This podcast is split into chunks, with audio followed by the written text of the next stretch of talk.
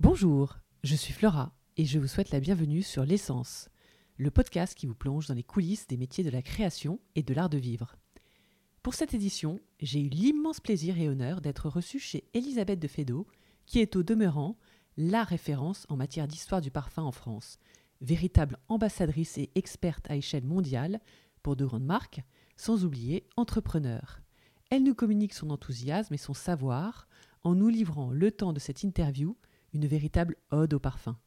À l'image de son dictionnaire amoureux du parfum, qui vient de sortir aux éditions Plomb, on va butiner un échantillon de sujets historiques, anecdotiques, qui soulignent notamment les liens avec la littérature, la mode et la musique, en passant par ses vertus sacrées et médicales. On y apprend comment historiquement la France en est arrivée à devenir le berceau des meilleurs parfumeurs au monde. Elisabeth nous y évoque également son hyperosmie reçue en héritage, son premier coup de foudre olfactif pour son parfum qu'elle a choisi avec soin. Bref, une interview aussi sensorielle que poétique, historique que moderne, et qui, j'espère, vous ravira autant que moi. Sans plus tarder, je vous laisse découvrir l'essence d'Elisabeth.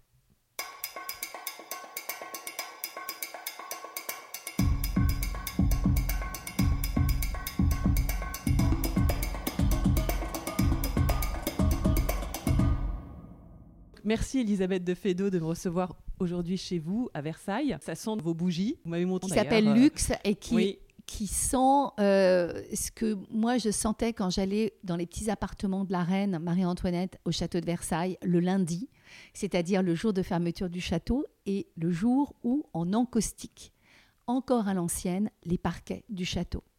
Et il y a une odeur très particulière, très cire d'abeille, très animalisée, vous voyez, et en même temps Ouais. très mielée et euh, qui s'ajoutait de temps en temps, en fonction des variations du climat, à euh, des odeurs de suie, un peu de cheminée.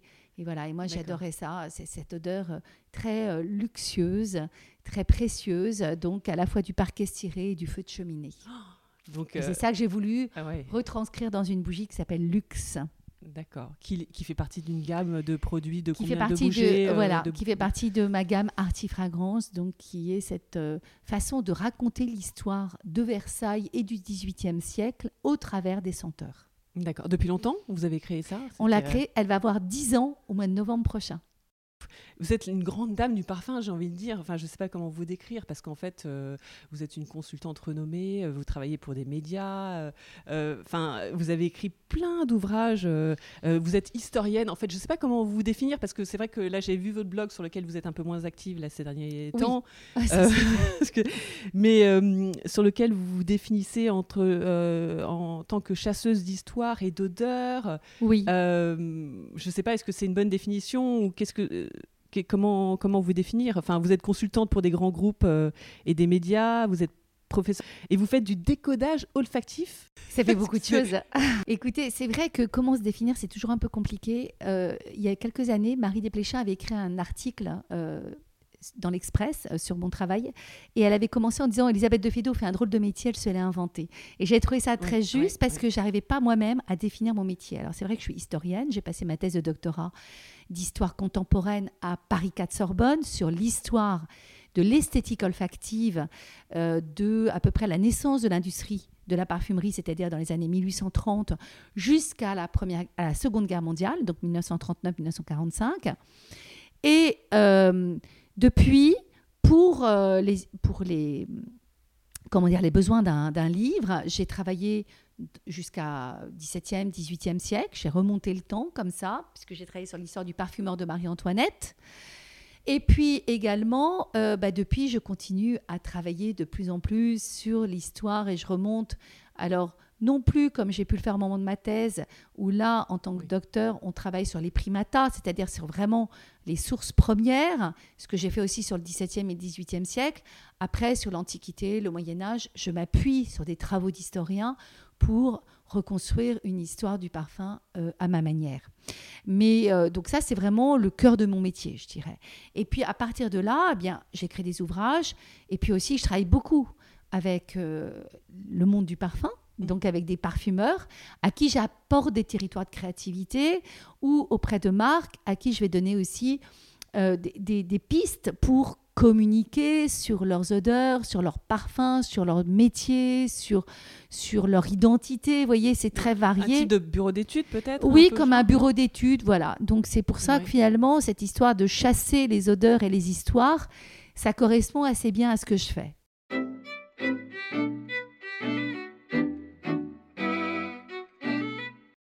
Votre premier choc olfactif, donc, est-ce que c'était l'or bleu de Guerlain ou vous en avez peut-être d'autres quand vous étiez euh, plus jeune? Est-ce que ma question c'est euh, est-ce qu'on est euh, hyperosmique? Enfin, je ne sais pas après si vous vous mhm. définiriez hyperosmique ou est-ce qu'on le devient Est-ce que c'est une question d'environnement? Enfin, j'aime poser cette question à mes invités en fait, mhm. s'ils sont tombés dedans. Et on découvre dans votre livre en fait qu'il y a beaucoup de parfumeurs qui le sont effectivement tombés dedans, si on peut Bien dire sûr. vraiment. Oui, oui.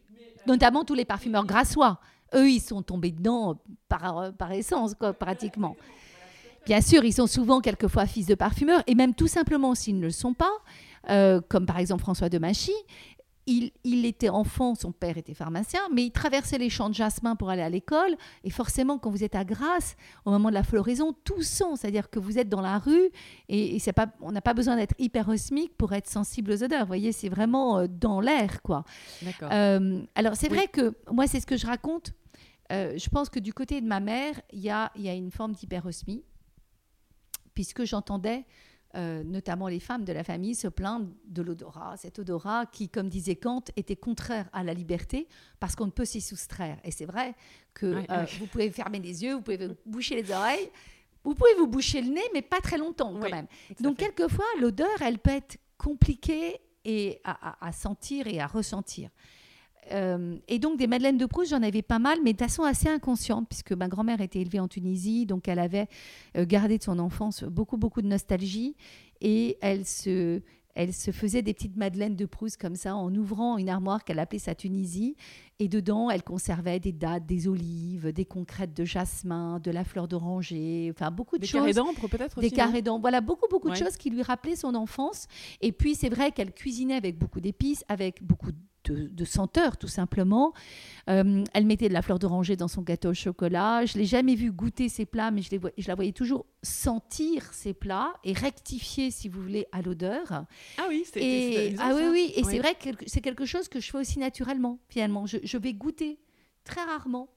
Je sens plutôt. Et c'est bien après que je me suis rendu compte, c'est bien après que je me suis rendu compte que c'était constitutif euh, de, de, mon enfance et aussi de ma façon de vivre les odeurs. D'accord. C'est à partir du moment où vous, avez, vous en avez fait votre métier. Absolument, absolument. Parce que euh, quand ma mère m'emmène donc dans cette parfumerie pour choisir mon parfum de grande et que la conseillère euh, j'avais 16 ans à l'époque, tout naturellement. ou dans non, une non, c'était c'était ce qu'on appelait à l'époque, encore, ça existait.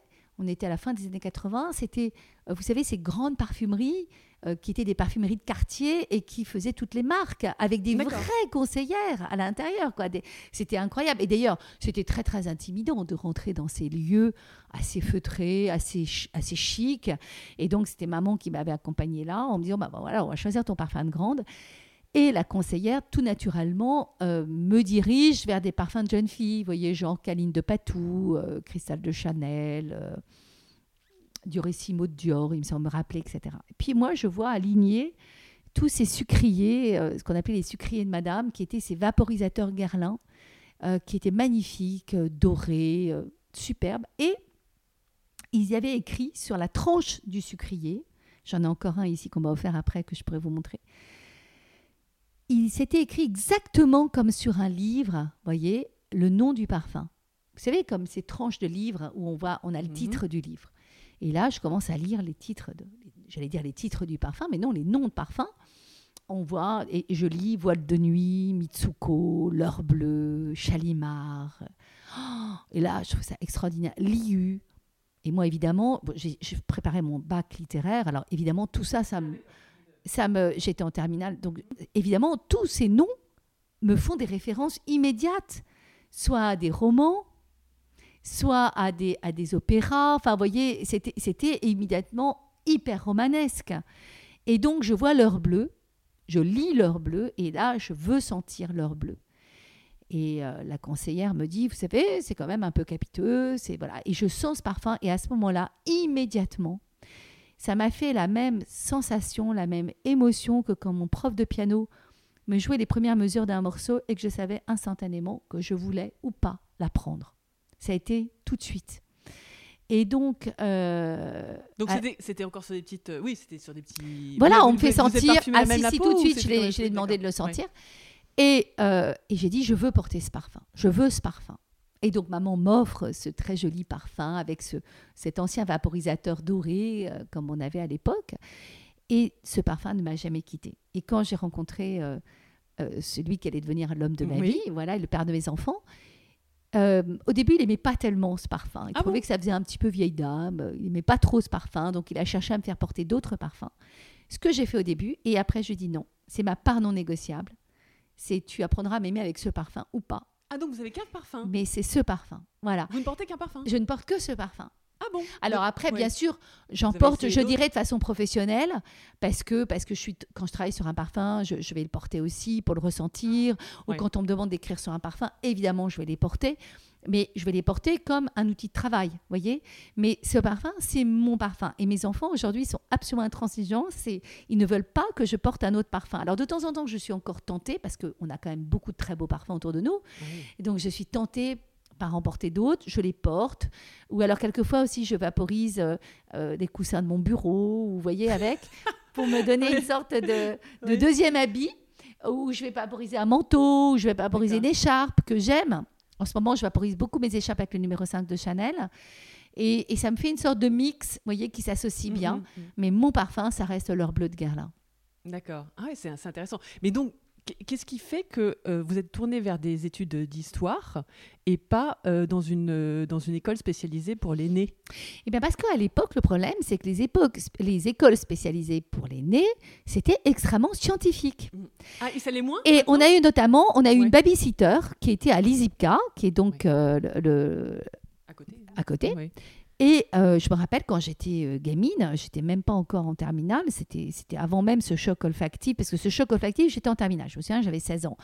Et euh, elle me montrait ces marmottes que elle, elle travaillait avec ça, si vous voulez, c'était son outil de travail. Et moi, j'étais absolument fascinée par ça. Mais elle m'avait dit qu'elle avait fait un bac C, à l'époque ça s'appelait comme ça, le bac S, hein, euh, qu'elle avait fait d'abord un doc de chimie, et moi j'étais ultra littéraire, donc il était absolument hors de question de pouvoir faire tout ça. D'accord. Et, ce qui fait que... ça l'est moins maintenant. Enfin, je ça m'étonne parce que moi j'ai toujours, toujours, dit que c'était une question effectivement de. maintenant, ce qui est formidable, c'est dans tous les métiers, c'est comme ça aujourd'hui, c'est qu'il y a beaucoup plus de passerelles. Et moi j'ai eu des étudiants qui sortaient d'un bac littéraire et qui rejoignaient euh, l'ISIPCA par le biais bien sûr d'une licence au niveau du master et qui avaient pu faire une licence de droit ou des licences euh, de lettres, etc. Oui, oui, c'est beaucoup plus ouvert aujourd'hui que ça l'était.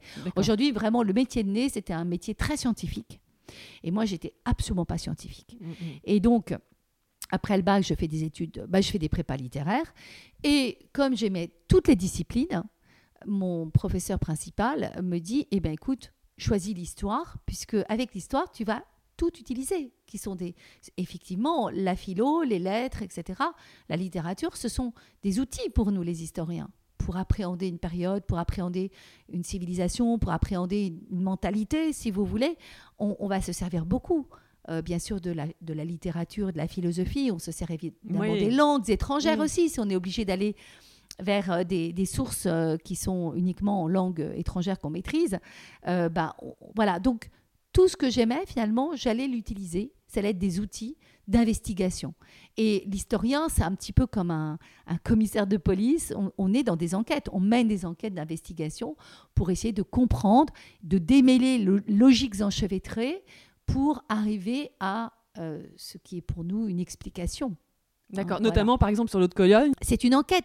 Et c'est vrai que, alors, la difficulté avec l'histoire du parfum, c'est que la légende On a très peu de sources écrites, si vous voulez, on en a bien sûr, mais on n'est pas. Euh, c'est une tradition du secret et donc une tradition très orale aussi. Donc pour l'historien, c'est quelquefois un petit peu compliqué euh, de faire la part des choses. Et puis il y a beaucoup de légendes en parfumerie. Et là, au début, ça me perturbait beaucoup en tant qu'historienne parce que j'essayais d'avoir la vérité. Mais je me suis rendu compte que la légende était une forme de vérité et qu'il fallait faire avec il fallait finalement la prendre comme élément d'explication sur peut-être l'inconscient d'un métier et l'inconscient aussi d'une civilisation, d'une époque. Et, et, voilà, notamment sur l'eau de Cologne, l'eau de la Reine de Hongrie, etc. Ah. Euh, c'était c'est un moyen d'investigation. D'accord. Non, et, et c'est palpitant. En fait, donc, donc vous êtes dans ce, dans ce milieu et, euh, et vous faites une thèse sur l'hygiène? Voilà. Alors, en fait, c'est une thèse sur l'histoire, l'esthétique olfactive de 1830 à 1940, on va dire à peu près. D'accord. Et euh, l'intitulé de ma thèse, c'est de l'hygiène au rêve, puisque je démarre mon étude à une époque où euh, les théories euh, de l'époque sont très hygiénistes, et forcément la parfumerie va épouser ce courant hygiéniste du 19e siècle. En plus, on est dans un siècle très puritain, très bourgeois, etc. Donc le parfum, qui était quand même très, très libertin au siècle précédent. Euh, voilà, on va, on va un peu se détacher de toutes ces notes animales, de tout ce côté un peu hyperbolique hein, euh, de la parure. Et donc, le parfum joue son rôle dans la pasteurisation de la société. Et on va se rendre compte aussi que, par exemple, les ouvriers en parfumerie jouissent d'une véritable immunité en temps d'épidémie et que donc le parfum pourrait être excellent euh, pour la santé humaine contre notamment les épidémies. Et donc mmh. ça, c'est le 19e. Et puis peu à peu, euh, le parfum se libère de ses ancrages anciens, c'est-à-dire à la fois les ancrages sacrés, si vous voulez. Le parfum, c'est quand même ce qui va relier hein, la terre des hommes au ciel des dieux. Et puis, effectivement, également l'ancrage médical pour aller vers le rêve, vers euh, cette fonction euh, totalement euh, onirique du parfum, c'est-à-dire que le parfumeur est celui qui recrée une nature idéale, c'est celui qui va justement pousser les hommes à rêver à des horizons lointains, à des références élitistes, euh, à des personnages littéraires euh, qu'ils incarnent au travers d'un parfum, comme par exemple Mitsuko de Guerlain, vous voyez, donc ou Chalimard de Guerlain. Le parfumeur est celui qui va raconter des histoires au travers des parfums, et aussi le parfumeur est celui qui libère les femmes de certains carcans sociétaux, puisque les femmes vont gagner, on le voit très très bien au XXe siècle, notamment avec le numéro 5 de Chanel, les femmes vont gagner une indépendance, une liberté par cette capacité à habiter l'espace social par leur odeur. Vous savez, le parfum à l'origine c'était la sueur des dieux. Et cette sueur des dieux, quand les, les hommes s'en emparent, c'est pour gagner un pouvoir sur les autres qu'on appelle le charisme. C'est ça finalement ce charisme, c'est cette beauté lumineuse, c'est cette espèce de, de, puissance que vous pouvez avoir sur les autres euh, uniquement par le fait d'être, par cette euh, aura que vous dégagez et que le parfum peut vous donner. Et donc ça, on le voit très très bien dans toute l'histoire de la femme au XXe siècle. Le parfum est une des armes de libération au même titre que les cheveux courts, que le bronzage, que l'abandon du soutien-gorge, que le fait de porter le pantalon, etc. Vous voyez, c'était des choses très, euh, très importantes dans la libération féminine. Il ne faut pas oublier que, par exemple, au XVIIIe siècle, il y a un édit du Parlement anglais qui explique que si un homme se rend compte qu'il a été poussé au mariage par une femme ayant usé de trop de parfum et de maquillage, il peut demander l'annulation du mariage. Ah bon? Donc pour vous dire que c'est pas si anodin que ça pour une femme de se parfumer et de se maquiller. D'accord. Et, comment vous expliquez? Parce qu'en France, j'ai l'impression qu'on est un peu la capitale du parfum, non? Enfin, on a quand même euh, culturellement les meilleurs nez. Il y a beaucoup de nez qui viennent de France. Oui, oui. Alors, vous avez tout à fait raison. Si ce n'est que le métier, le métier de parfumeur euh, et le parfum, pour moi, il a une origine orientale. Euh, il n'y aurait pas de parfum s'il n'y avait pas d'Orient, si vous voulez. Encore aujourd'hui, quand on va en Orient, et notamment quand on, voyage à la péninsule arabique, ce que j'ai beaucoup fait ces dernières années, euh, on est face à une culture vivante du parfum. Alors, en France, pourquoi on est devenu cette terre du parfum? Et ça l'est encore quand, par exemple, à l'ISIPCA, j'interroge mes étudiants étrangers et je leur demande pourquoi ils sont venus ici étudier le parfum. Ils me répondent parce que la France, c'est le berceau du parfum. Et effectivement, la France va gagner ses lettres de noblesse, mais relativement tardivement dans l'histoire de la parfumerie, puisque on peut remonter euh, cette date à peu près 17e et plus encore 18e siècle, ce qui est tard dans l'histoire du parfum, parce qu'on est quand même face à des millénaires hein, dans l'histoire du parfum. Et tout simplement parce qu'à l'époque, on est euh, en France, à l'époque de Colbert, et que Colbert va instituer le luxe à la française en allant espionner chez les autres ce qu'ils savent faire de mieux. Et comme la France ne bat pas monnaie, c'est-à-dire qu'elle n'a pas de réserve d'or suffisante, il est important pour Colbert que la France conserve ses pièces d'or et que, au contraire, elle les fasse venir par la vente de produits les plus magnifiques possibles. Et c'est ainsi que la France est devenue la patrie du luxe avec la plus grande vitrine au monde qui est le château de Versailles. Toutes les cours étrangères venaient à Versailles admirer le luxe français et ensuite le commander. Et donc, parmi les métiers qui avaient été euh, euh, étudiés par Colbert comme étant des métiers d'art potentiels, il y a eu le parfum. Et effectivement, le parfum, la communauté des gantiers parfumeurs avait été établie en France en 1190, donc au XIIe siècle, mais était encore très rudimentaire jusqu'à ce que Catherine de Médicis arrive au XVIe siècle pour devenir reine de France, avec tout l'art de vie florentin dans ses bagages. Et entre autres, son fameux parfumeur René le Florentin. Donc là, je vous fais des grands raccourcis dans l'histoire, mais pour vous expliquer comment c'est arrivé. Et donc, cette, ce parfumeur, qui était un peu empoisonneur aussi, mais qui était extrêmement euh, raffiné, puisqu'il avait été à l'époque des princes de Médicis, euh, à l'école des princes de Médicis, arrive, euh, établit boutique sur le pont au Change à Paris, et tout le monde découvre ce métier de parfumeur raffiné, précieux, etc. Et c'est ainsi que la France va peu à peu gagner ses lettres de noblesse, va apprendre à raffiner ce métier. Et c'est ainsi que les parfumeurs vont devenir, les parfumeurs français vont devenir les meilleurs au monde. C'est comme ça que Catherine la Grande, par exemple, commandera ses parfums aux parfumeurs qui exercent à la cour de Versailles.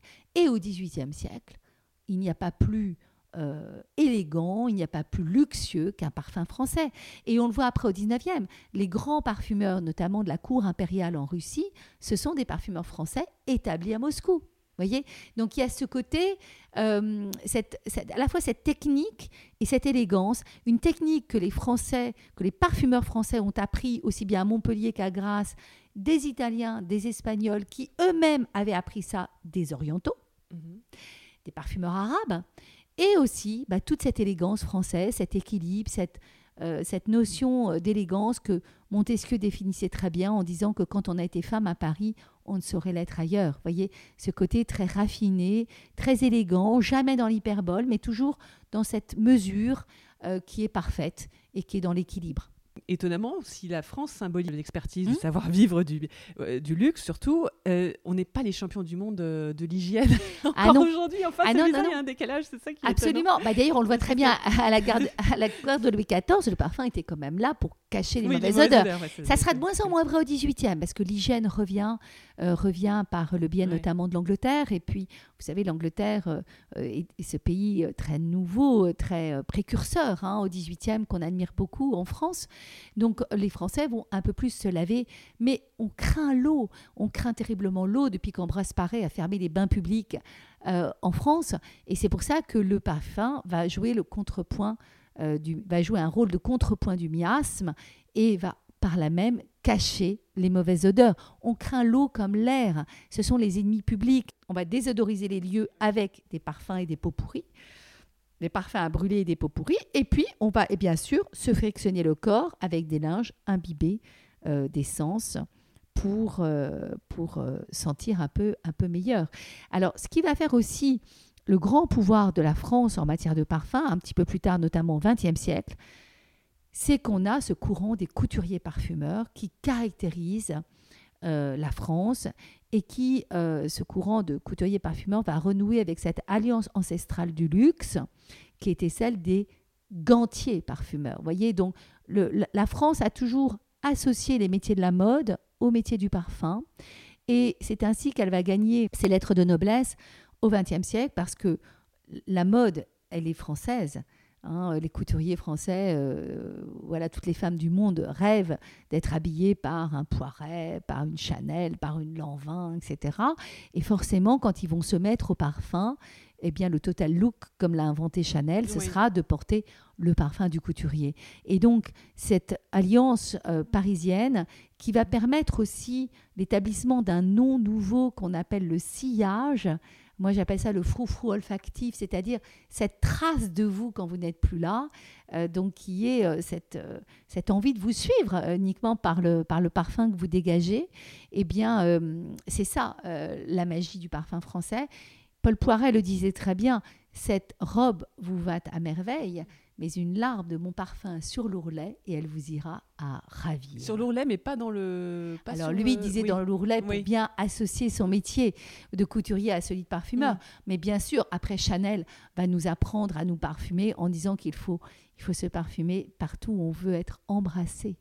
D'accord. Donc évidemment, dans, en fait, plus, plus exactement dans les points de pulsation. Oui, pareil, oui. Donc derrière, les oreilles, euh, au creux des seins, au poignet, au creux des coudes aussi, et derrière les genoux. C'est là où le cœur bat, parce que le parfum aime la chaleur. Vous vous parfumez derrière les genoux Alors, ah, parce que c'est un peu compliqué. L'été, hein. ça peut être sympa, parce que l'été, c'est rarement des zones que vous allez exposer au soleil. en général, vous vous parfumez pas quand vous êtes à la plage, hein, parce que ça sinon, c'est sûr, c'est très mauvais. C'est très mauvais avec l'alcool. Maintenant, on a des parfums sur eau, donc ça, bon, ça tient pas ça beaucoup, tient pas très bien, mais ça peut vous donner une sorte de, de, de, aura comme ça, un petit peu olfactif. Mais euh, mais oui, parce que l'été, par exemple, en ville, euh, ça peut vous donner euh, comme ça une sorte de sillage, et en même temps, c'est pas vraiment une zone que vous allez, euh, que vous allez exposer. C'est merveilleux, toutes ces histoires. Et d'ailleurs, effectivement, dans votre dictionnaire amoureux du parfum, vous consacrez quand même pas mal d'anecdotes à, Chanel, parce qu'elle oui. elle a joué, et surtout le numéro 5, qui a joué un grand rôle dans justement ces, histoires. La libération des femmes, et c'est pour ça qu'aujourd'hui, le numéro 5 reste un rituel de féminité et qu'il a été élevé euh, au rang d'un mythe total. Il a même été euh, donc euh, interprété par les artistes. Il est constitutif de notre histoire, en fait, de notre histoire de femme et plus largement de l'histoire de la France. Et il est quand même centenaire cette année, en 1921. Il va y avoir quelque chose, vous avez fait quelque chose avec Chanel là-dessus Parce que vous travaillez pour Chanel aussi. Alors, Chanel, Chanel fait bien sûr toute une année de centenaire, puisque on, voilà, on fête les 100 ans du numéro 5. Mais c'est assez exceptionnel de se dire que ce parfum continue de plaire et qu'il a accompagné les femmes depuis 100 ans. Oui, tout à fait. Oui, j'ai en tête cette euh, Warhol qu'il avait détourné oui, notamment. Euh, absolument. Euh, Armand aussi, on le retrouve dans beaucoup de beaucoup d'œuvres d'art et même au cinéma. Hein. Boccace 70, on, le voit avec Romy Schneider, vous voyez, on le voit dans différents différents films. Il est il est presque un des personnages du film. Vous avez, travaillé pour le musée du parfum Le regretter parce que moi ben j'ai adoré. J'étais avec mes enfants. Euh, ah oui, oh, c'était un, endroit merveilleux. Il a malheureusement euh, duré euh, très peu de temps. Mais oui, qu'est-ce qui s'est passé? Bah, Il, a, a été évanescent, évanescent. Oui, un manque, un manque de financement essentiellement. C'était c'était un, outil extraordinaire, mais extrêmement coûteux en termes de, de maintenance. Euh, et, voilà, il a été obligé malheureusement de fermer ses portes. Donc moi, je m'étais occupée de toute la période, de toute la partie euh, qui était en, sous-sol, qui étaient les racines en fait du parfum. je me souviens très bien. Parcours sensoriel où on démarrait dans un temple. le muscle, qu'est-ce que c'était Voilà, on, on, commençait dans un temple, on arrivait ensuite dans un cabinet de curiosité pour finir dans une galerie parisienne euh, de parfumeurs. Et puis il y avait aussi tout un parcours olfactif qui avait été, euh, qui avait été fait avec, euh, avec IFF, cette grande société de création. Donc, son un de ses parfumeurs, Dominique Ropion, avait refait le Kifi, le Métopion, l'eau de la reine de Hongrie, le vinaigre des quatre voleurs, tous ces parfums légendaires hein, de l'histoire du parfum. Et, puis, il y avait bien sûr des vidéos, il y avait des objets aussi, une très, très, très belle collection de flacons de parfums qui avait été prêtés par la maison Drôme qui est maintenant au sein de Givaudan. Donc il y avait un très joli parcours. Et puis ensuite, on montait dans les étages et on, mmh. on appréhendait le métier du parfumeur, euh, les matières premières, enfin voilà, tout, tout, tout ce qui faisait euh, le parfum finalement. Parce que c'était le grand musée du parfum et un musée très sensoriel. Oui, oui, tout à fait. On pouvait. Donc c'était ce qui coûtait cher, c'était quoi? C'était en fait c'était tous les dispositifs pour sentir. Il fallait, fallait, mettre des cartouches dedans. Oui, oui, oui. Il y avait beaucoup de choses. Puis ça demandait beaucoup de main d'œuvre aussi pour que ça soit toujours parfaitement bien tenu. Donc c'était un petit peu compliqué. Bon, puis après moi je n'étais pas dans, dans, les histoires, euh, dans les coulisses, hein, mais oui, bien euh, sûr, voilà, malheureusement ça a dû fermer ses portes. D'accord. Mais alors on peut se rapatrier quand même sur l'autre musée qui est encore le musée euh, à Paris. ah bah le musée Fragonard. voilà. Qui est un très très beau musée. Alors ça moi je vous engage absolument à le visiter. En fait, il y en a même plusieurs qui sont euh, tous à peu près au même endroit, euh, rue Scribe, hein, dans le quartier de l'Opéra. Très, très beau musée, très intéressant. Euh, un peu moins sensoriel, si vous voulez. C'est moins empirique, c'est moins scientifique aussi que le, que je dirais que qu'avait été le Grand Musée du Parfum, mais une exceptionnelle collection de la famille Costa, donc qui est euh, propriétaire de Fragonard, avec des flacons de parfum euh, extraordinaires et une collection qu'elle ne cesse, les sœurs Costa ne cessent d'augmenter. Et puis aussi une très bonne appréhension du métier de parfumeur avec les orgas parfums, avec les outils de distillation aussi. voilà, donc il est très bien fait, il est très pédagogique. Il y a aussi de très bonnes conférences euh, qu'on peut suivre, euh, des visites guidées si vous voulez. Et c'est un très, un très beau lieu en plus. Donc euh, effectivement, heureusement qu'on a ça à Paris. Et puis on a quand même le musée international de la parfumerie à Grasse, qui est un lieu exceptionnel ah, avec des expositions temporaires. Ah oui, oui. Alors là, vraiment, je vous incite à, à aller visiter, si vous êtes dans le sud, d'aller faire un crochet par Grasse. D'abord, c'est la ville du parfum, c'est une ville extraordinaire. Il y a ce vieux centre de Grasse qui est tellement émouvant et les rues sentent. Euh, enfin, moi, c'est un lieu que j'aime énormément. On ne peut pas y aller sans, sans avoir l'impression d'accomplir un pèlerinage.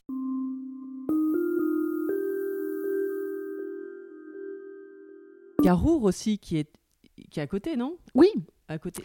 Vous avez encore beaucoup de maisons de matières premières qui sont toujours là et qui euh, et puis aussi il y a tous ces champs de fleurs qui ont été protégés euh, vous avez euh, notamment euh, une femme exceptionnelle qui était Monique Rémy, qui avait fondé les laboratoires Monique Rémy qui ont été rachetés par IFF et qui, donc ces laboratoires ont permis de sauver des champs de fleurs. Chanel s'est engagé aussi depuis les années 80 à Grasse pour sauver notamment avec la famille Mulle euh, des champs de roses, des champs de jasmin, ils ont replanté de l'iris de Florence, ils ont voilà toutes, toutes ces espèces, si vous voulez, de plantes à parfum qui étaient menacées d'extinction. En plus, il faut voir aussi que tous ces champs dans les années 80, 70, 80 étaient quand même convoités par l'immobilier. Ils auraient pu disparaître tout simplement pour, euh, euh, au profit de, de oh, voilà, de, de, plans immobiliers. Et heureusement qu'il y a eu voilà, toutes ces personnes, toutes ces marques qui ont qui ont contribué à sauver le patrimoine de la parfumerie.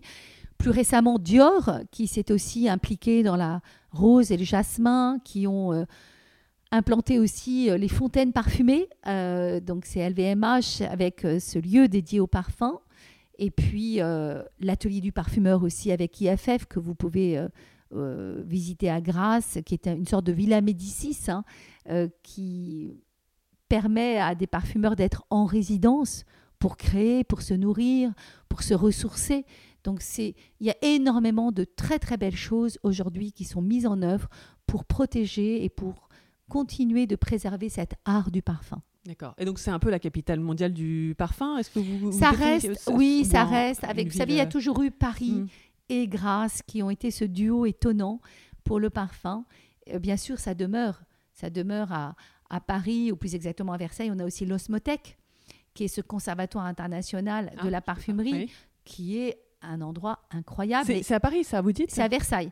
Unique au monde, c'est unique au monde, c'est-à-dire que vous avez euh, conservé donc les formules, mais aussi bien sûr les, parfums qui sont reconstitués à partir de ces formules. Euh, depuis, vous avez le kifi aussi, que vous pouvez ressentir. Vous avez l'Olard d'Hongrie également. Tous les anciens parfums qui ont disparu, comme ceux de Poiret, ceux de Coty, euh, des parfums qui n'existent plus aussi, d'autres maisons de, parfums, et que vous ne pouvez sentir nulle part ailleurs, si ce n'est à l'osmothèque. D'accord. C'est ce qu'on appelle un patrimoine vivant. Il est stocké dans un frigidaire géant Ah, bien sûr, oui, il y a tout un dispositif de laboratoire et aussi, euh, bien sûr, euh, toutes les formules, parce que c'est un conservatoire qui est vivant, mais qui est aussi avec tous ces livres de formules qui sont conservés. Et ça, c'est unique au monde. Mais c'était obligé. Enfin, ça a été décrypté par les nez, les formules, ou c'était donné Bien euh, sûr. Alors, si vous voulez, c'est euh, une idée qui remonte euh, donc aux années 80, notamment avec un ancien parfumeur de Patou qui était Jean Kerléo, qui, avec d'autres parfumeurs à leur retraite, ont compris de l'intérêt de préserver ce patrimoine vivant qui allait disparaître, tout simplement. Et ils ont donc demandé à tous les parfumeurs qui avaient eu accès à ces anciennes formules de pouvoir les retranscrire et aussi de pouvoir les, refaire. Donc ça, ça a d'abord été sur l'idée du bouche à oreille, de la tradition orale. Et puis aussi, aujourd'hui, c'est un dépôt systématique, c'est-à-dire que les marques euh, qui créent des parfums déposent, alors pas forcément la, la formule, mais au moins un échantillon de leur parfum pour que ça demeure euh, dans l'osmothèque et que ça ne se perde pas si un jour le parfum est supprimé. Parce que c'est financé par qui alors? Parce que ça coûte cher. par les parfumeurs, par, par des, voilà, c'est, euh, voilà, et c'est au sein de l'ISIPCA, donc qui est l'école des parfumeurs. D'accord, ouais, quand même. Donc c'est c'est une énorme référence aujourd'hui pour les futurs nés qui souhaiteraient en faire un métier qu'est-ce que vous leur conseilleriez d'aller à l'ISIPCA ou, ou, ou, justement ou autre chose Alors l'ISIPCA est une, une très très bonne formation évidemment. Et puis euh, bien sûr pour tous les passionnés du parfum, il faut aller à l'osmothèque parce que euh, bah, c'est là où vous pouvez, vous savez, euh, moi je pense que c'est très important dans, dans, l'histoire d'un parfumeur de bien connaître l'histoire du parfum parce que c'est ce que disait Picasso, hein, on copie, on copie, puis un jour on, on rate sa copie et on fait une création. Et c'est pour ça qu'aujourd'hui, il y a beaucoup d'historiens qui deviennent aussi créateurs, parce que la connaissance du passé vous permet de mieux créer. Et pour un parfumeur, ne pas connaître les œuvres euh, du passé, c'est passer quand même à côté de beaucoup de territoires de créativité. Hmm. Et, moi, ce que j'aime beaucoup dans votre dictionnaire, c'est euh, ce parallèle avec l'écriture et le parfum quand vous citez euh, Guy Maupassant, Victor Hugo, mais surtout Colette, qui euh, souhaite faire pénétrer la vie par tous les corps. oui. Ça sublime. Et c'est vrai qu'elle elle en parlait, enfin, elle écrivait énormément là-dessus elle devait être complètement hyperosmique aussi. Ah bah oui, Colette, elle a été aussi, elle a été créatrice de parfums et de maquillage. Elle avait, euh, dans les années 30, elle avait monté sa propre affaire. Elle avait été aussi actionnaire d'une de ses amies, Henriette Gabila, qui était une femme parfumeur, euh, qui avait créé ses parfums, les parfums Gabila, dans les années, enfin l'entre-deux-guerres, si vous voulez. Il y a encore des archives de l'INA qui nous montrent Colette en train de, au milieu de ses clientes, en train de conseiller euh, à la fois les parfums et, et le maquillage. Et c'était très, très amusant. Mais c'est vrai que le parfum, si vous voulez, euh, ça met de la vie, ça met de la vie dans, dans, l'œuvre littéraire. Et c'est bien pour ça que les, les, grands écrivains ont toujours fait des références aux odeurs. On, on pense toujours à Baudelaire, parce que c'est vrai qu'avec à partir des symboliques, le, parfum est devenu vraiment un élément euh, littéraire à part entière, et non plus un élément élégant de la tournure littéraire, comme on, peut le lire dans euh, d'autres œuvres littéraires antérieures, parce que même jusqu'à Ovid, on peut remonter jusqu'à Ovid, si vous voulez, à la présence du parfum. Hein. Euh, on, a aussi beaucoup d'écrivains de la Renaissance qui font allusion, même également aussi euh, à la période des modernes. Mais vraiment, à partir de Baudelaire, à partir de Huysmans, le parfum devient cet élément d'identification, cet élément psychique, si vous voulez, très fort dans la littérature qui à la fois vous caractérise un lieu et un personnage. Et c'est pour ça que toute la littérature du 19e et du 20e sont aussi passionnantes à décrypter en matière d'odeur.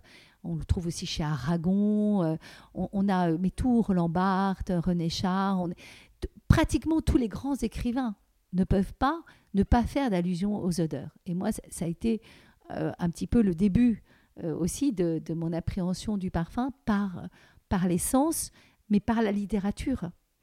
Et, c'est vrai que euh, euh, la littérature va. Le, parfum va mettre de la vie, comme le dit Colette, dans, dans la littérature. Ce que disait Maupassant aussi, toutes ces odeurs errantes. Hein, ce que Proust euh, va très très bien analyser avec sa petite Madeleine. Oui. Voilà. Hein, c'est le goût et le goût et l'odorat. Ce sont deux sens qui ne vous trahissent pas et qui reviennent. Et notamment, il y a une très jolie anecdote que j'aime beaucoup sur l'osmothèque. Euh, c'était Jean Carléo qui me l'avait raconté. ils étaient en train de. C'était au tout début de l'osmothèque, ils étaient en train de, mettre en place les différentes choses. Et il y avait eu déjà des annonces dans la presse. Et un jour, il voit arriver une femme d'un certain âge, et elle dit, je viens retrouver ma mère. Alors ils étaient un petit peu étonnés, ils lui demandent d'un peu plus euh, leur en dire, et elle explique que sa mère portait arlequinade de Poiret, et, euh, et, que ce parfum n'existait plus, et que donc elle aimerait bien le ressentir. Et donc il lui présente Arlequinade et cette femme qui était un peu dubitative, hein, qui était euh, voilà pas très convaincue de l'histoire, se tait, les larmes lui montent aux yeux et elle était dans les bras de sa mère. Voyez, mm. donc c'est vraiment cette le puissance. Sens le plus, le plus, je crois c'est un sens qui est très hein. fort, qui, qui, qui, passe direct. C'est, si vous voulez, le, le, sens de l'odorat. On, est plus ou moins sensible, après ça dépend des. Après ça dépend, mais si vous voulez, l'odorat, en fait, il vous assaille sans crier gare. Euh, le, nerf olfactif est directement relié à la partie la plus archaïque du cerveau, qui est mhm. la partie limbique, et euh, c'est le siège des émotions. Donc, moi, je l'ai vécu beaucoup de fois quand je faisais des ateliers chez Mugler, où euh, j'avais face à moi des groupes, euh, et notamment euh, des groupes professionnels avec des gens voilà, très, très business, si vous voulez. Et tout d'un coup, au moment du discours, à un moment du discours, ils commencent à être voilà, avoir la vue qui se brouille un petit peu, on les sent très très émus, bah, parce que tout d'un coup ils ressentent un père, une mère, un amour perdu, voilà. Ça, oui. Et c'est ça, et qui revient. Ce sont des moments de vie qui reviennent. Mm, mm. Des bonheurs échappés, c'est ça qui est incroyable dans le sens de l'odorat. Et d'ailleurs, c'est pour ça qu'à un moment donné, je, je fais aussi une entrée bonheur, parce que je pense que le parfum, c'est le bonheur. C'est vraiment une entité euh, d'ailleurs, on ne peut pas en parler sans avoir le sourire. Oui, tout à fait. Oui, oui, oui, tout à fait. Et, mais, et surtout, ce que j'aime beaucoup pour revenir aussi avec cette, cette parallèle de, des écrivains et du, du, parfum, vous prenez pour un retour à la lettre parfumée. Moi, j'ai le souvenir, j'ai maman qui portait euh, Jiki de Galin, je crois que hmm. c'est plus. Ça existe encore. Ah, ça existe encore Parce ah, qu'elle elle le cherche partout, mais elle ne le trouve plus. Ah non, non, chez Guerlain, vous l'avez toujours, Jiki. Ah bon ah, Je sais pas, ou alors c'est pas, ça n'a pas changé 1889, rendez compte. la même époque que la Tour ah, Eiffel. Oh là là là là. Et donc, j'adorais comment elle sentait. Et donc, euh, je me souviens quand j'étais en, vacances, euh, euh, elle m'écrivait et puis elle me parfumait. Mais oui, bien sûr. C'est comme les, les, bébés, vous savez, qu'on laisse à la crèche avec le doudou parfumé, recommandé par le pédiatre, qui nous disent laissez votre enfant avec un objet transitionnel qui porte votre parfum. Donc c'est ça, parce que le nourrisson reconnaît sa mère à l'odeur. Oui, et, ça marche dans l'autre sens du terme aussi. J'ai vu des moments, enfin moi aussi parfois quand mes enfants sont à l'école, j'adore sentir. Voilà, leurs odeurs, exactement. C'est génial. Surtout aussi, ce qui m'a beaucoup amusé, c'est de Casanova. Et, ces rituels de parfumerie, et oui, voilà, et notamment avec le chocolat aussi, vous en parlez. Enfin bon, c'est incroyable ce qui. Le parfum qu'on boit pratiquement, hein, parce que c'est ça en fait. Et vous savez que le parfum à la base c'est un élixir. Enfin, au début, au tout début, mm. le parfum on le brûle. C'est le perfumum, hein, c'est le, le parfum qui brûle.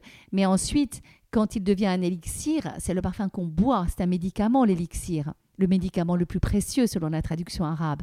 Et, et euh, c'est pour ça que au 18e, où on a tête décloisonnement d'essence, le parfum, il se fait également euh, euh, goût, voyez. Donc, euh, Casanova avait ses subtilités pour séduire.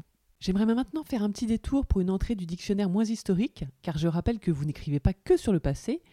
Pouvez-vous nous en dire plus sur ce nouveau mouvement de slow parfumerie? En quoi ça consiste? Oui, en fait, si vous voulez, ce que j'aime dans, dans, cette, euh, dans ce dictionnaire, c'est toujours partir de l'histoire et arriver à aujourd'hui. Mhm. Donc même, par exemple, quand euh, euh, je parle... C'est par ordre alphabétique, donc c'est pour ça que ça fait bizarre de... Ouais, À chaque fois, je, je parle de ça. Et effectivement, c'est un courant qui revient beaucoup à la dimension de l'artisanat. Euh, qu'on avait déjà un peu vu avec les niches, mais les niches sont devenues à leur tour un phénomène marketing. Et là, justement, c'est de dire, ben, on revient à l'origine des choses, un peu ce qu'on avait vu dans les années 70 avec le courant Bab, où on aimait bien se parfumer avec des essences pures et tout. Ben là, c'est un peu ça, c'est un peu cette idée de revenir aux sources euh, de façon très éthique, très responsable, euh, avec des matières premières qui dénaturent pas l'environnement et aussi qui sont respectueuses de l'être humain, parce qu'il faut faire aussi attention à ce que l'on porte sur soi. Donc c'est à chaque fois cette façon, même à un moment donné quand je parle de fétichisme, donc je raconte l'histoire du fétichisme par rapport au parfum. Et aujourd'hui, moi, ça m'avait amusé de lire des articles sur euh, euh, tout un courant qui est aux États-Unis, où justement on prône le fait de plus laver de moins se laver, ah. si vous voulez. pour les cheveux, j'ai entendu. Voilà, pour les cheveux et aussi, euh, notamment sur les aisselles, pour garder, pour retrouver à nouveau son odeur voyez et, bon, alors c'est ce que je dis. Est-ce que ça en fait des, des malheureux fétichistes pour autant? Mais vous voyez, cette idée, c'est que l'histoire, c'est toujours un éternel recommencement. Et dans chaque euh, mot que je, raconte, j'ai toujours un retour à aujourd'hui. Quoi. Je vais jusqu'à aujourd'hui. Non, et puis ce qui est amusant, c'est qu'il y a une partie euh, un peu ouzou où en fait on a vraiment euh, tout le milieu du parfum. Alors pas tout le milieu parce que vous avez pas il a fallu que je fasse évidemment des choix. Des et, concessions. Et du coup, comme c'est un dictionnaire amoureux, j'ai fait des choix euh, surtout de personnes avec qui soit j'avais travaillé, soit avec qui j'avais des affinités particulières. Donc, je n'ai pas pu malheureusement parler de toutes les personnes. Il y a beaucoup d'autres parfumeurs extrêmement brillants euh, mhm. que j'ai pas pu mettre dans le dictionnaire, mais, euh, mais bon, voilà, en même temps, ça sera l'occasion d'écrire d'autres ouvrages. Oui, d'accord. Mais ah oui, et puis c'est énorme, hein, parce que moi je l'ai sur mon Kindle, donc du coup je suis obligée de faire un ordre alphabétique, parce que c'est compliqué un peu de, de, butiner euh, dedans. Ouais. et, euh, et, mais euh, on m'a montré les autres collections, donc c'est Plomb, hein, votre éditeur, c'est ça hein? Oui, tout à fait. Voilà, Dictionnaire amoureux du parfum aux éditions Plomb. les autres, c'est sur des sujets comme par exemple la géopolitique, et c'est des véritables pavés, quoi. c'est Là, il est, le mien fait 850 pages. Ah, c'est pour ça que là j'en suis à un tiers à peu près, mais je me délecte tout, Mais il peut se lire comme ça. C'est l'idée. Voilà, ce que je fais. Hein, en fait, chaque mot est mm. une histoire, voyez. Mm. Donc, euh, et, et c'est vrai que par exemple sur certains mots qui peuvent aller avec d'autres, je fais des renvois en disant, en gros, si vous voulez en savoir plus, allez aussi vers tel mot ou tel autre. D'accord, c'est ce qu'on voit oui, à la fin de chaque exactement. Euh, mais oui, c'est vrai que Chanel, vous, vous consacrez énormément. Enfin, en fait, vous parlez même, euh, il y, avait un lien, pas, elle n'était pas un peu collabo, mais un peu Non, elle n'était pas collabo du tout. Elle était un peu, mais c'est une époque. C'est comme, comme le Real, hein, un peu. Ils sont mais c'était une époque, vous savez, c'était une époque, toute la période post-affaire Dreyfus, hein, où la France était, je dirais même l'Europe, était quand même assez antisémite.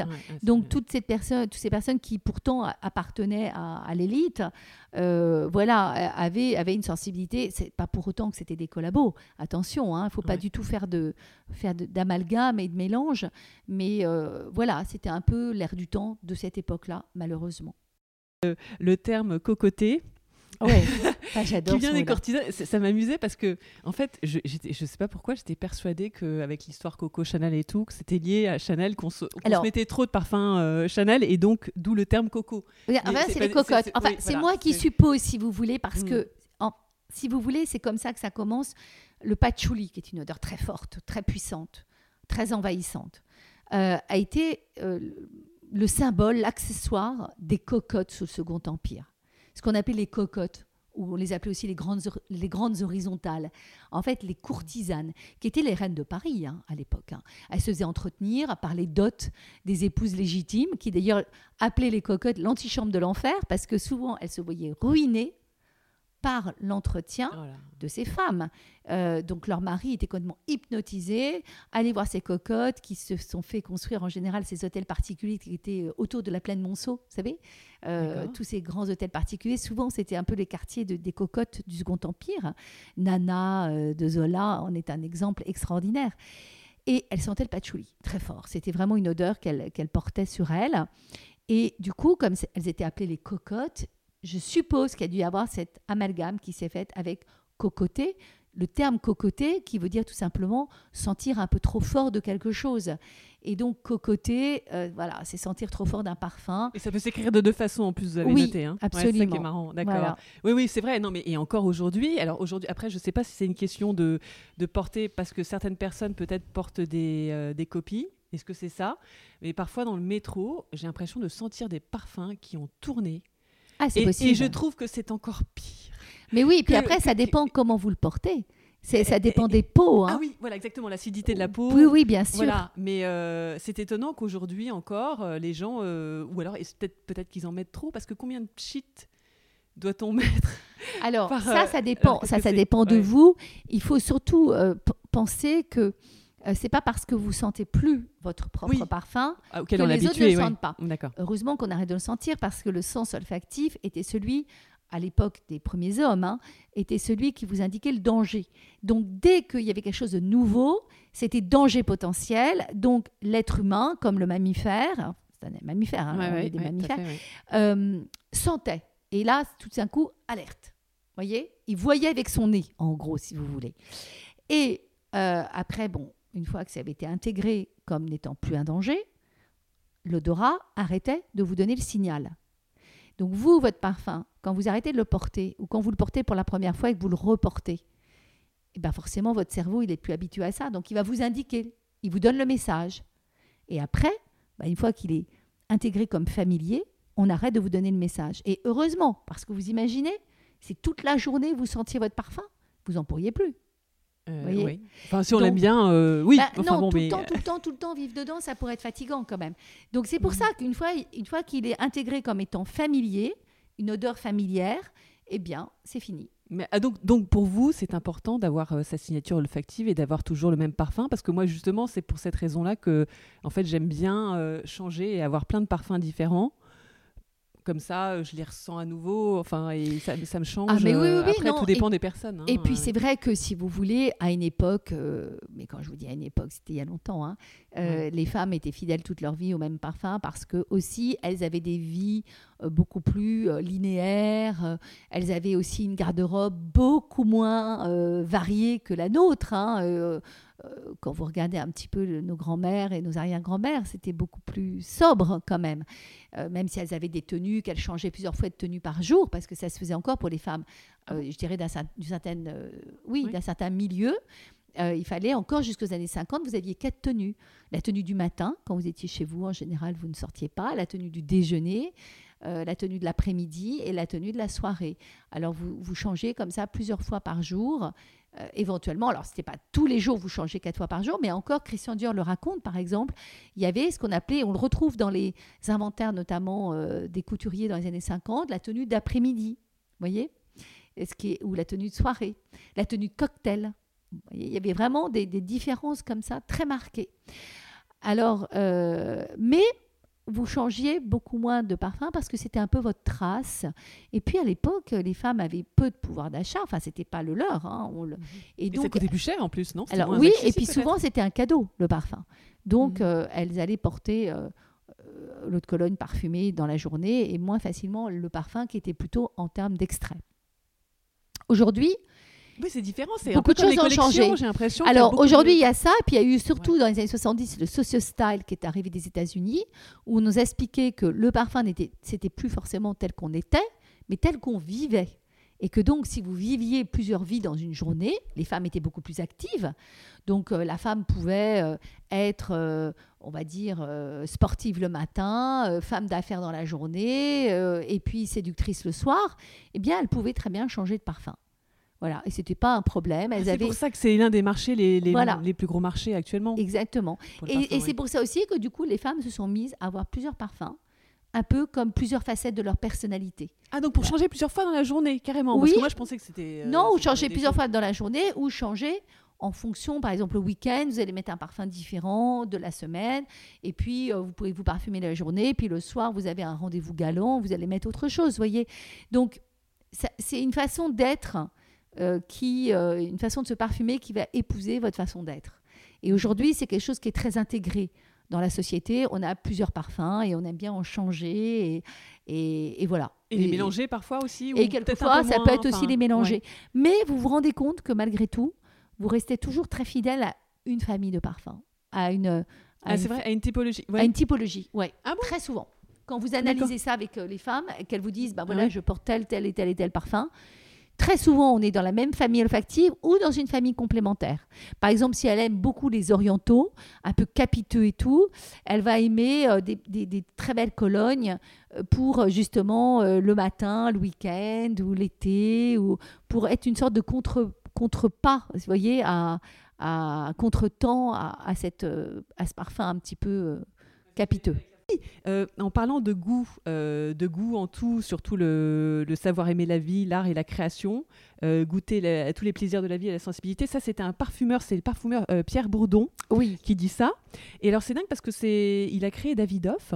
En fait, vous Oui. expliquez l'anecdote là-dessus qui est assez, assez intéressante en fait, parce que c'est vrai que ça sent très bon, ça sent très frais et que Oui. c'était pas forcément bien accueilli au début quand il l'a présenté, c'est ça qui est étonnant. J'étais persuadée que c'était un truc américain, enfin ou anglo-saxon quoi, parce que je sais pas pourquoi. euh, Alors la oui, parce que est, parce David que- appartient euh, à- au groupe euh, Coty. Voilà, et, et, donc un groupe qui est d'origine française, mais qui est maintenant américain. Mais le parfumeur est français. Et il avait beaucoup donc, travaillé en Allemagne, notamment. Et en Allemagne, ils aiment la fleur d'oranger. Euh, parce que c'est dans tous les produits traditionnels. Mais ça revient pas un peu à la mode aussi quand même Ah, bien sûr. Et Oui. donc, il avait introduit cette fraîcheur par la fleur d'oranger. Et c'est ça qui a été euh, un immense succès, alors que ça avait été une note qui avait été rejetée de beaucoup de briefs euh, comme n'étant pas intéressante et digne d'intérêt. D'accord. Et, et, quand on parle de le, le, ce que le parfum, donc vous expliquez que le parfum est devenu un peu la poule aux œufs d'or pour les couturiers, en fait, ce qui permet de, de, continuer leur activité qui est peu rentable par le parfum. Euh, il y a eu cette, il y a eu euh, cette période dans les années 80 en fait où, enfin, j'ai le sentiment après peut-être que je me trompe qu'avec toutes ces, ces, grandes publicités, euh, Coco Chanel avec Vanessa Paradis ou avec des, des énormes budgets, voilà, c'était vraiment l'âge d'or.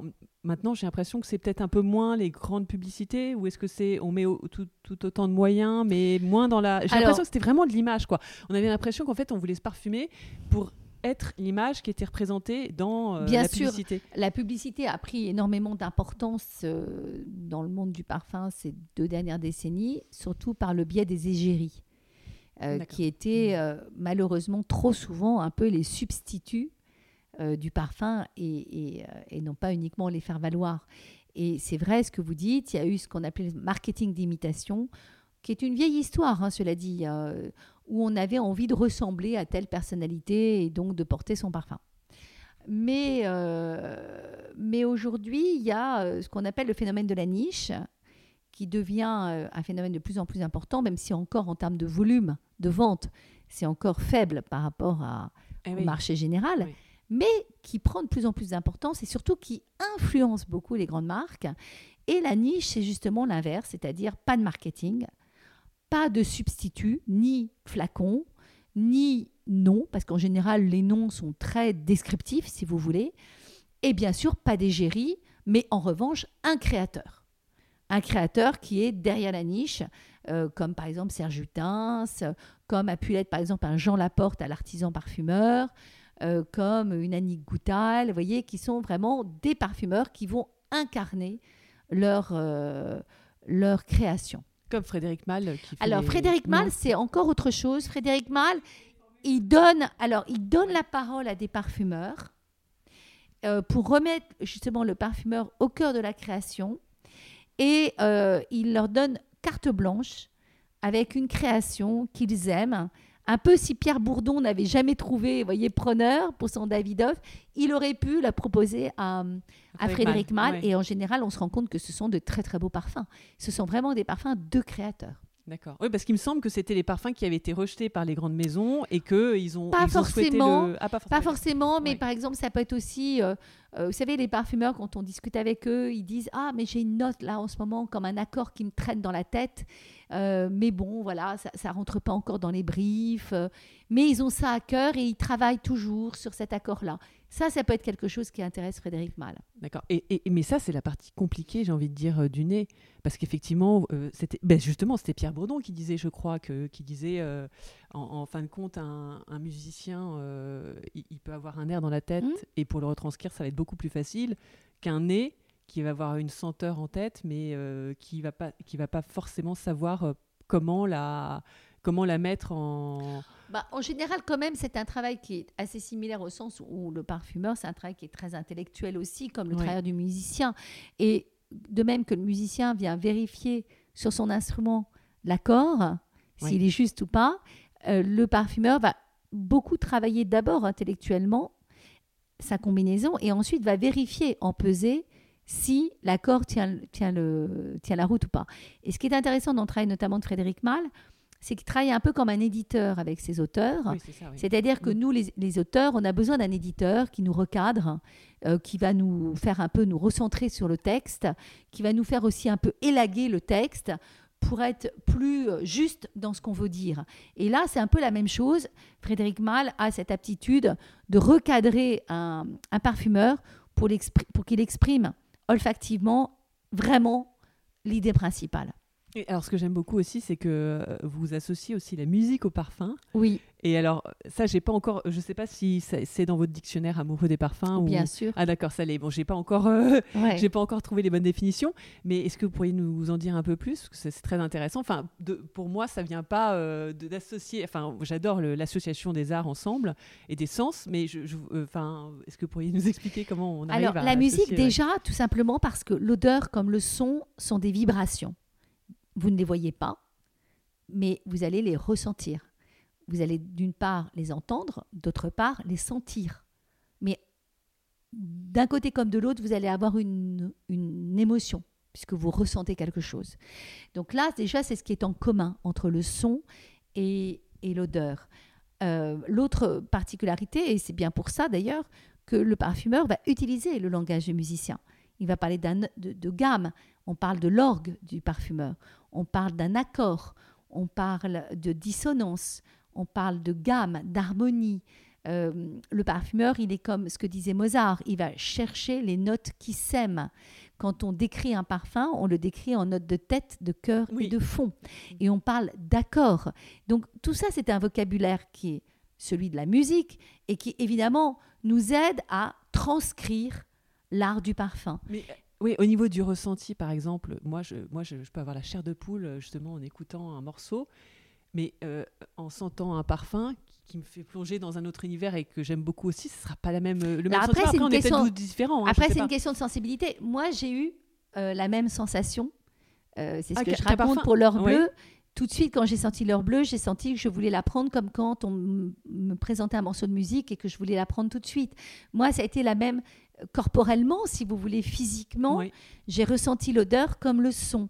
Et encore aujourd'hui, quand je sens une matière première ou quand je vais sentir un parfum, je vais le ressentir comme un morceau de musique. Après, chacun entre en parfumerie avec les sens. Il y en a qui seront beaucoup plus visuels, voyez, et qui vont immédiatement se référer à des peintures. Mais c'est vrai que la parfumerie emprunte beaucoup à d'autres arts euh, pour euh, s'exprimer, pour euh, voilà. Notamment le design du flacon, par exemple, Bien sûr. très intéressant aussi. Voilà, absolument. D'accord. Et, justement aussi au niveau des coups de foudre, c'est très intéressant parce que moi, je pense que j'en suis persuadée. En fait, quand on dit ne pas sentir quelqu'un, bien sûr. Enfin, il y, a ça aussi, mais pas forcément pour les coups de foudre. Mais ce que je veux dire, c'est que c'est incroyable à quel point, en me rapprochant d'un prétendant, j'étais stupéfaite de constater son manque d'odeur en décalage total avec mon sentiment premier d'attraction. Très bizarre, quoi. Ah bah côté, ça doit être très animal, je sais pas. Ah, mais c'est complètement. Je sais pas si tout le monde est pareil, hein, mais c'est pas. Euh, mais bien sûr, c'est bien pour ça que, l'odorat, c'est le sens de l'érotisme et de la sexualité, si vous voulez. C'est que si vous n'aimez pas l'odeur de l'autre, Sartre l'exprime très bien euh, en disant que aimer l'autre, c'est entrer dans l'autre par son odeur.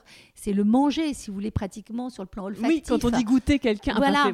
et, euh, et, quand on dit je peux pas le sentir ou mais oui. où ça pue, c'est bien ça, ça nous relie à ce sens premier. Comme je vous le disais, l'odorat, c'est le sens de la survie des premiers hommes, c'est le danger, mais n'oubliez pas aussi que la, le sens de la survie passe par la reproduction, donc par ah, la sexualité. Donc c'est une race qui s'éteint, c'est une race qui ne se reproduit pas, qu'elle soit euh, animale ou humaine. Vous voyez, donc il faut qui est cette reproduction qui passe par l'odorat. Alors aujourd'hui, enfin hier, euh, mhm. ça a déclenché, euh, comme chez les animaux, l'envie de s'accoupler. Heureusement qu'aujourd'hui, euh, on ne trouve ça que dans Suskind avec son parfum, le son roman Le Parfum, où on a cette paganale finale qui, heureusement, n'existe plus aujourd'hui. Mais vous ne pouvez pas, enfin moi, je ne pourrais pas imaginer aimer physiquement une personne si je n'aime pas son odeur. C'est impossible. D'accord. Mais est-ce que vous êtes dégoûté par quelqu'un par son est odeur est-ce que, oui, alors euh, tout à fait. Mais est-ce que du coup, euh, on tombe amoureux de l'odeur avant de la personne? Alors, Moi, c'est la grande question que je me pose. Certains scientifiques prétendent que le coup de foudre, euh, je le raconte d'ailleurs dans ma chimique, dans hein coup de foudre, c'est chimique et que ça serait une histoire d'odeur, de phéromones, si vous voulez. En fait, c'est l'odeur de l'autre. Euh, qui. Euh, mais ça peut peut-être être dans un sens, parce que peut-être qu'on peut tomber en amour pour une personne, mais c'est peut-être pas forcément réciproque. Eh ben, écoutez, dans, vous voyez, je le raconte pour les ah, pour Monterland, pour Monterland, l'odeur de l'autre, euh, quand vous n'aimez pas la personne, l'odeur de l'autre est répulsive. Mmh. Vous voyez, si l'amour n'est pas partagé, c'est répulsif. Vous avez cette scène cruelle dans Les jeunes filles de Monterland, où justement il raconte à quel point cette correspondance parfumée le débecte.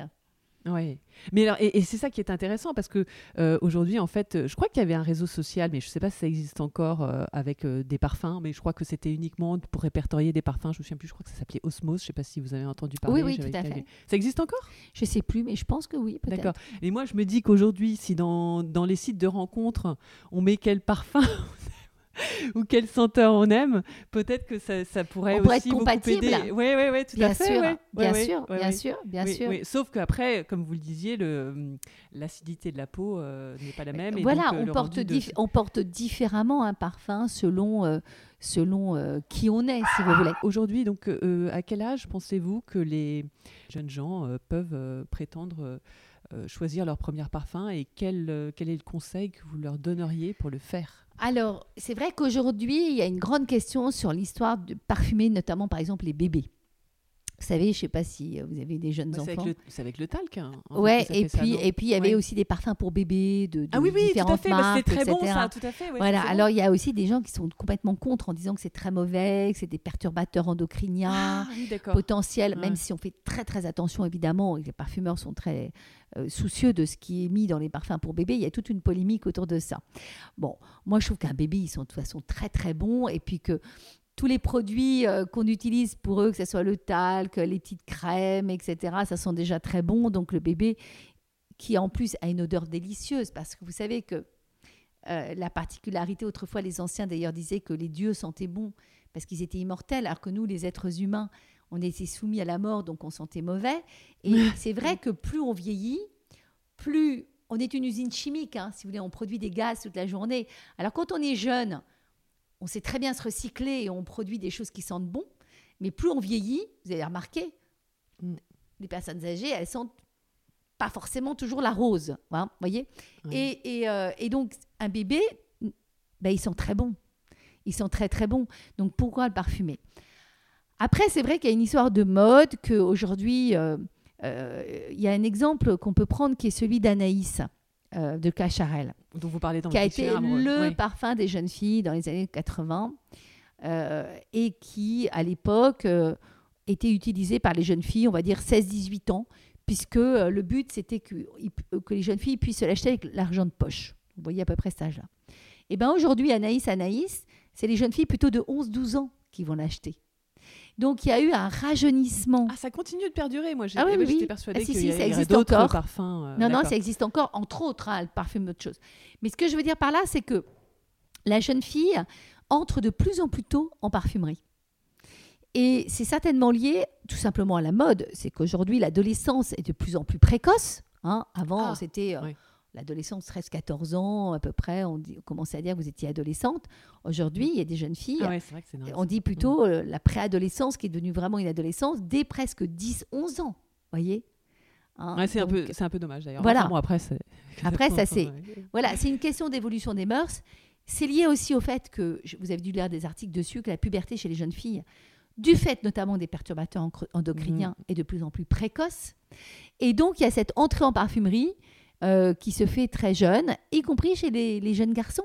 Parce qu'aujourd'hui, les jeunes gens euh, aiment bien aussi se parfumer et euh, vont aller vers des parfums très variés. Alors, soit à cette époque-là, on est plus clanique, hein, on est assez dans la tribu. Donc, ça va être soit le parfum du chanteur ou du footballeur ou de l'actrice qu'on aime bien, vous voyez, qui va être incarné. Et du coup, tous les copains et les copines portent la même chose. C'était typiquement CK1 dans les années 90 oui, hein, oui, qui a introduit sais, ça. oui. Mais ça continue encore. Ou alors, on va avoir envie de porter le parfum de sa maman parce que on veut être un peu une grande comme ça. Ou euh, on va porter aussi euh, des parfums qui nous rappellent l'enfance, donc toutes les notes un peu gourmandes, les notes fruitées, euh, qui sont très appréciées de, de cette tranche d'âge. Mais c'est vrai qu'on constate qu'il y a une entrée en parfumerie qui est de plus en plus jeune.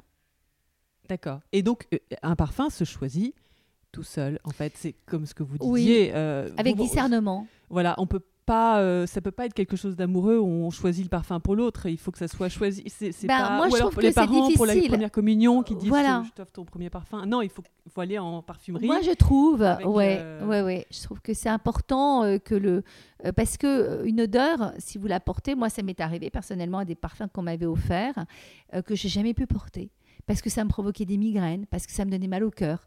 Il y a une réaction chimique quand même, si vous voulez. hein. Le sens olfactif, c'est quand même le sens qui vous fait vomir aussi. Donc une odeur que vous sentez même Ah dans, oui. dans Oui. le monde, hein, une odeur épouvantable, vous pouvez avoir envie de vomir. Eh ben, c'est la même chose avec un parfum. Moi, vous avez des parfums qui vous portent à la tête, vous avez des parfums que vous ne supportez pas. Et ça, c'est très important. Je le dis aussi quand vous choisissez, vous avez envie de changer de parfum. Vous dites, allez, je veux changer de parfum. Soit parce que vous, vous, vous sortez d'une rupture amoureuse douloureuse. Donc, vous avez envie de tourner la page. Alors, vous êtes fait couper les cheveux. Et puis aussi, pourquoi pas, vous allez changer de parfum. Mais prenez votre temps, surtout, prenez votre temps. Allez-y, euh, faites faire une, une consultation olfactive. porter le parfum sur La consultation, donc par exemple dans des boutiques comme Nose, euh, Oui, ou, vous euh, allez chez Guerlain aussi en consultation privée. Euh, D'accord. vous pouvez, vous avez comme ça des, vous avez des, des, parfumeries qui font encore des, des, consultations pour aller vers les parfums que vous aimez, qui correspondent. En généralement, on aime, euh, on aime ce que l'on connaît bien. On, on aime les odeurs familières, les odeurs qui, qui nous rassurent, les odeurs qu'on a enregistrées avec une sensation agréable. Donc, il suffit de faire un test par rapport à tout ça pour ensuite se faire diriger vers des parfums qui peuvent nous correspondre. D'accord. Donc vous, vous préconisez plutôt d'aller dans les directement chez les marques pour les, enfin, je veux dire, ou pas dans des multimarques ou dans des, ou je sais pas, on m'avait Moi je, cité préconise, Jovoy, euh, moi, je préconise surtout de se faire conseiller. Voyez Oui, justement, euh, justement voilà. se, con- se faire conseiller auprès de, Oui. justement, de- ou alors d'aller chez toutes les grandes marques et puis. euh, Oui, vous pouvez aller chez les grandes aussi. marques, euh, vous pouvez aller, vous pouvez être attiré par un univers, par exemple. Vous pouvez aimer beaucoup la mode Chanel ou la mode Dior et vous dire ah bah tiens, j'adore cet univers-là, bah, je vais voir s'il n'y a pas un parfum qui me correspond. Voyez, par exemple, moi je pense aux parfums Mugler qui sont très très révélateurs de la mode Mugler. Si vous aimez, si vous admirez ce créateur, vous pouvez peut-être trouver chez euh, dans sa parfumerie un parfum qui vous corresponde. C'est la même chose chez Chanel, chez Dior euh, et, d'autres parfums. Ou alors après, vous pouvez vous dire, ah ben moi, je veux un parfum qui me ressemble véritablement. Euh, je veux pas porter le parfum de tout le monde. Je veux un parfum vraiment à moi. Alors, si vous allez dans la niche, oui, Oui, et surtout chez les niches, petites oui, maisons voilà. un peu Mhm. artisanales, là, vous avez des vous avez des chances de trouver un parfum Parce qu'il y en a très plein. peu porté. Maintenant, tout le monde Bien fait sûr, bah, vous allez chez Jovoy, rue de Castiglione. Oui, voilà, c'était ça, oui. Et, et là, vous C'est avez énorme. euh, énorme, c'est énorme. Vous avez énormément de parfums euh, artisanaux, de la slow parfumerie justement, euh, qui sont, qui peuvent peut-être vous correspondre. Autre chose, par exemple, vous dites, moi, j'adore l'Italie, par exemple. Ouais. J'adore l'Italie, j'aime séjourner là-bas. Et ben, euh, dans une marque italienne, vous allez peut-être trouver justement un parfum qui correspond à un paysage ou un lieu ou une atmosphère que vous aimez. Vous voyez, c'est comme ça aussi qu'on peut procéder. D'accord. Euh, et, et comment est-ce qu'on les range? Est-ce que du coup, il me semblait que c'était à l'abri de la lumière, à l'abri de la chaleur? Très important quand même. Le parfum Mm. Sinon, euh, a tourner. quelques ennemis. Alors, il faudrait que, idéalement, le parfum soit euh, conservé à 18 degrés à peu près. Vous voyez, un peu comme, un peu comme le vin, on le conserve. euh, voilà. Donc, le frigidaire, pas forcément. C'est pas forcément une bonne idée parce que le parfum n'aime pas aussi les chocs thermiques. Alors, ne, surtout ne pas le conserver dans un salle de bain, par exemple. Oui.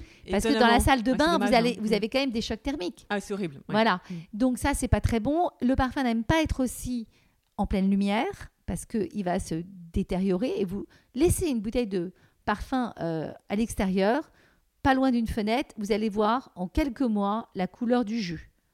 Hein, il va être dénaturé tout de suite.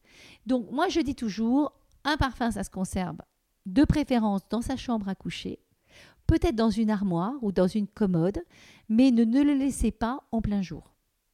Voilà. Abritez-le de la lumière, abritez-le euh, des chocs de température. Éventuellement, là en ce moment, l'été, on, on a des, épi- des épisodes caniculaires. Et bien dans ces cas-là, ne, ne le laissez pas dans votre chambre, mettez-le un peu dans un endroit au frais. Ouais, alors, voyez euh, quitte à faire le frigidaire ou Bah, le problème du frigidaire, hein. c'est que quand vous allez sortir, vous allez créer un choc thermique. Ou alors on le sort, on attend un peu avant de. Oui. Ah non, ça n'a rien à voir. on a ce- tous ce- quand même dans un appartement euh, un endroit un petit peu plus frais. Ouais, ouais. Dans la maison, vous voyez, mettez-le dans un endroit plus frais. Voilà, euh, pendant la période de la canicule. Alors vous citez tout à l'heure l'artisan parfumeur. Est-ce que vous connaissez euh, l'alchimiste Oui, Euh, tout voilà, à Qu'est-ce que vous en pensez? C'est une espèce de Nespresso en fait des, des parfums. C'est qui excellent. est abrité chez l'artisan. Euh, Voilà, et, sur Oui. le- et- et heureusement qu'on ne le fait pas tout seul parce que sincèrement, en fait, il faut quand même des connaissances sur la composition d'un parfum. hein. Moi, je suis ressortie Oui. avec mon parfum, euh, j'ai fait aussi, on l'avait offert, et c'est exceptionnel. je Ah oui, cette alors j'allais vous en parler Oui. parce que justement, euh, moi j'avais participé à cette histoire-là. euh, ça a été fait, c'est- c'est très intelligemment développé parce que finalement chaque matière première est déjà un parfum. C'est-à-dire que c'est pas une matière première brute. Il faut savoir que attention, hein, on n'est pas parfumeur comme ça en, Mais en c'est cinq ça le minutes. problème, oui. C'est évident. C'est que derrière, il y a un très très gros travail parfumistique qui a été fait par les plus grands parfumeurs de chez IFF. Et, euh, et, donc, comme je vous disais, chaque matière première est quasiment un parfum. Donc, vous ne pouvez pas vous casser la figure en associant les parfums que vous aimez, enfin les matières premières que vous aimez, parce qu'elles sont de toute façon déjà faites pour être compatibles les unes avec les autres. Et ce qui est bizarre, c'est que par rapport aux odeurs que j'avais sélectionnées, on m'a dit non, il en faut dans certaines catégories, etc. Et on m'a fait revoir ma copie. Exactement. Vous avez plusieurs euh, essais et puis vous êtes très très bien dirigé.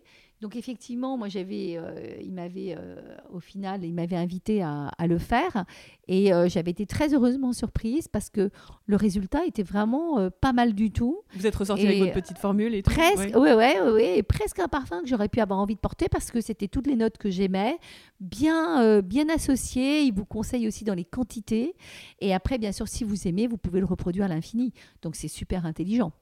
D'accord. Donc, donc pour les amoureux du parfum, vous, vous, vous leur euh, préconiseriez d'acheter. Euh, pourquoi pas? euh, Pourquoi pas? Ça n'empêche pas également d'acheter un parfum. Dans... Vous voyez ce que je veux dire? C'est que l'un n'empêche pas l'autre. L'un n'empêche pas l'autre. Mais c'est mm. vrai que c'est un joli cadeau à se faire. Et pour finir, pouvez-vous nous raconter ce lien de l'Égypte des pharaons avec le parfum et l'immortalité? Sur, Bien sûr. Cléopâtre Cléopâtre, qui, et, pas seulement Cléopâtre, le pharaon, en fait, les, les pharaons seuls pouvaient revêtir le parfum parce que c'était l'habit l'habit d'éternité et c'était aussi la belle odeur des dieux. Et c'est vrai qu'aujourd'hui, quand on porte un parfum et qu'on se fait un sillage, c'est une façon, euh, c'est ce que je dis pour l'or bleu, je dis peut-être qu'un jour on se souviendra de moi à cause de lui ou grâce à lui, mais c'est une, des plus jolies euh, manières de, de durer, même après sa mort, par son parfum.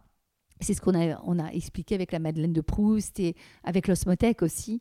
Euh, voilà, c'est la trace qu'on laisse derrière soi le parfum. C'est pour ça que ça ne doit pas se choisir euh, à la légère. C'est plus qu'une simple marchandise. C'est très fort un parfum. Et, merci pour cet échange, Elisabeth. Merci. Euh, euh, qu'est-ce que vous travaillez sur des projets actuellement? Vous pouvez en parler? Alors toujours des projets avec les marques. Aujourd'hui, bien sûr, ce qui me, me prend beaucoup de temps, c'est la communication autour du dictionnaire amoureux. J'ai un autre ouvrage qui va, voilà, que je commence un tout petit peu, mais pas encore beaucoup parce que on peut pas à la fois accoucher d'un ouvrage et, et en écrire un autre. Et puis, euh, voilà, puis, puis, des projets euh, plus personnels aussi, mais euh, qui sont toujours autour du parfum. Merci beaucoup, Elisabeth. Merci, Flora. Cet épisode de l'essence est terminé. J'espère qu'il vous a fait rêver. Ce podcast est jeune et a besoin de votre aide pour se faire connaître. Je compte sur vous pour mettre 5 étoiles. N'hésitez pas à commenter et à suggérer des invités également. À très bientôt pour capturer de nouvelles essences.